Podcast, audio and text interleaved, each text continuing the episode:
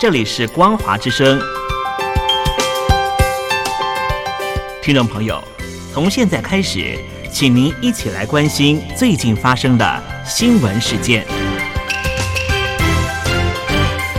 欢迎收听《光华随声听》。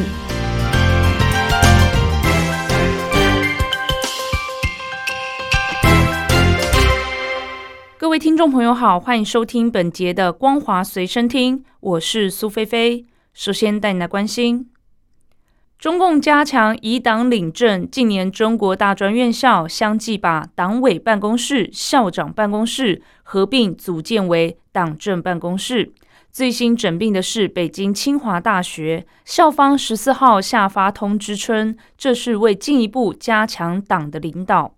根据赤焰新闻，一张落款为中共清华大学委员会，落款日期显示一月十四号的通知截图显示，为进一步加强党的领导，强化学校党政重要工作的统筹协调和决策部署的推动落实。经第十五届党委第六十一次常委会会议讨论通过，决定将清华大学党委办公室和校长办公室的职责整合，组建党委办公室，实行一个机构两块牌子，简称党政办。北京清华大学校长办公室一名工作人员十五号证实，该通知确实是学校发出。根据官网简介。北京清大的党政办负责学校党政重要工作的综合协调、决策部署的推动落实等工作，并对挂靠机构国内合作办公室、对口支援办公室、信访办公室、督察督办办公室进行业务指导。报道指出。近年来，中国已经有多所高校以及高职对党委办公室和校长办公室进行职责整合，实行一个机构两块牌子、一套人马合署办公。例如，上海大学、上海交通大学、西南交通大学、四川大学等都设有党政办。中国大陆一些教育自媒体发文称。北京清大此举可能会引发更多大专院校的跟进。中国国家统计局十七号公布二零二三年国民经济运行情况，数据显示，二零二三年 GDP 比上年增长百分之五点二。财经杂志引述粤开证券首席经济学家罗志恒指出，二零二三年经济运行呈现出三个特点。一是结构性恢复，而非全面恢复。经济增长主要靠服务业、高端制造业带动，房地产、金融业、网络平台经济仍然受到冲击。因此，就业也是结构性的。服务业和基建投资带动农民工就业形势好转，但青年就业压力较大。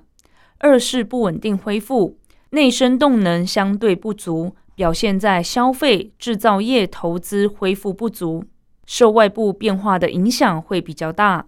三是明目 GDP 增速低于实际增速，导致居民收入增速、政府财政收入增速、企业营业收入和利润增速偏低，产生了宏观和微观感受的背离。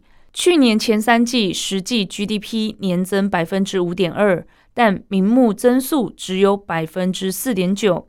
二零二三年是中国疫情过后经济复苏的第一年，但 V 字反转并未出现。中国银行研究院研究员梁晶认为，房地产市场供求关系发生重大变化。尽管官方推出有利政策，但市场预期短期内较难扭转。国际需求减弱，对出口经济也有影响。而去年前三季的政策力度比预期还保守。野村证券首席经济学家陆婷表示，有统计显示，疫情期间中国居民的超额储蓄增加了十多兆元。当时预计二零二三年将出现巨大的报复性消费反弹。然而，二零二三年居民在消费上还是较为谨慎。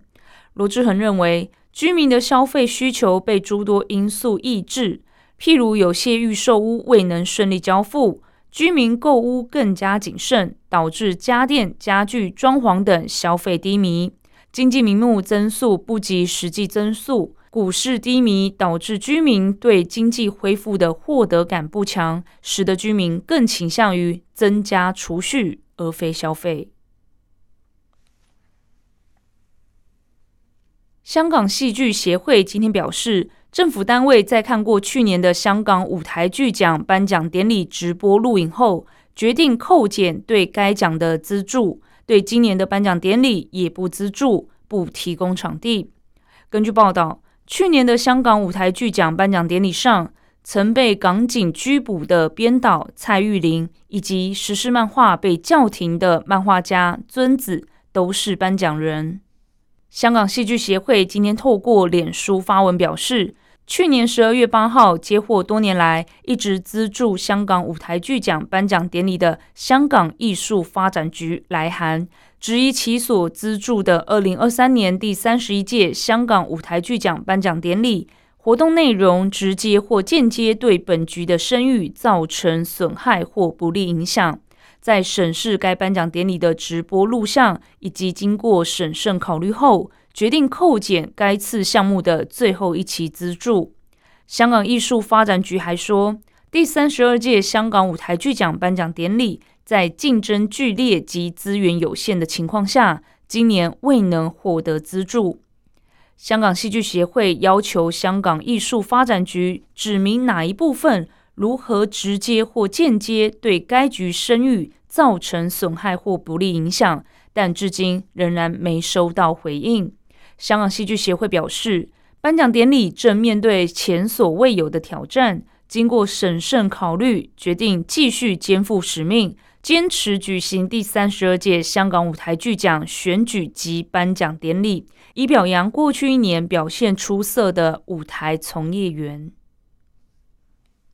接着带你关心国际消息，克里姆林宫发言人佩斯科夫今天表示，俄罗斯正在所有领域与北韩加强发展关系，其中还包含敏感领域。路透社报道。北韩外交部长崔善基昨天赞扬了与俄罗斯的同志般关系，接着在克里姆林宫和俄国总统普廷进行罕见的会谈。当被问到在莫斯科的会谈时，佩斯科夫说道：“双方讨论了朝鲜半岛局势，但主要焦点是发展双边关系。”佩斯科夫告诉媒体：“朝鲜民主主义人民共和国是我们非常重要的伙伴。”我们致力于进一步发展双边在所有领域的关系，包括敏感领域。另外，俄罗斯外交部今天指出，预计普廷和伊朗总统莱西将很快签署两国之间的新条约。这项条约目前正处于商议的最后阶段。法新社报道。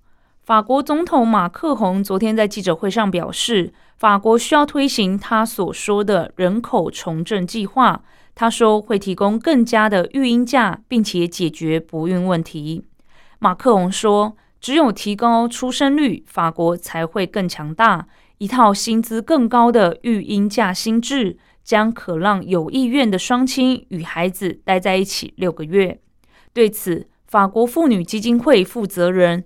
梅菲尔在社群媒体 X 发文说：“别管我们的子宫。”另外，帮助妇女及家庭的 CIDFF 协会也对此表达严重关切。他指出，生育主义者政策的实施与妇女自主权严重背道而驰，引发令人担忧的政治和社会倒退。此外，法国左派政治人物也抨击上述计划。左翼政党不屈法国议员寇比亚指称，女性的身体不是武器。以上是本节的光华随身听，感谢您的收听，我是苏菲菲，再会。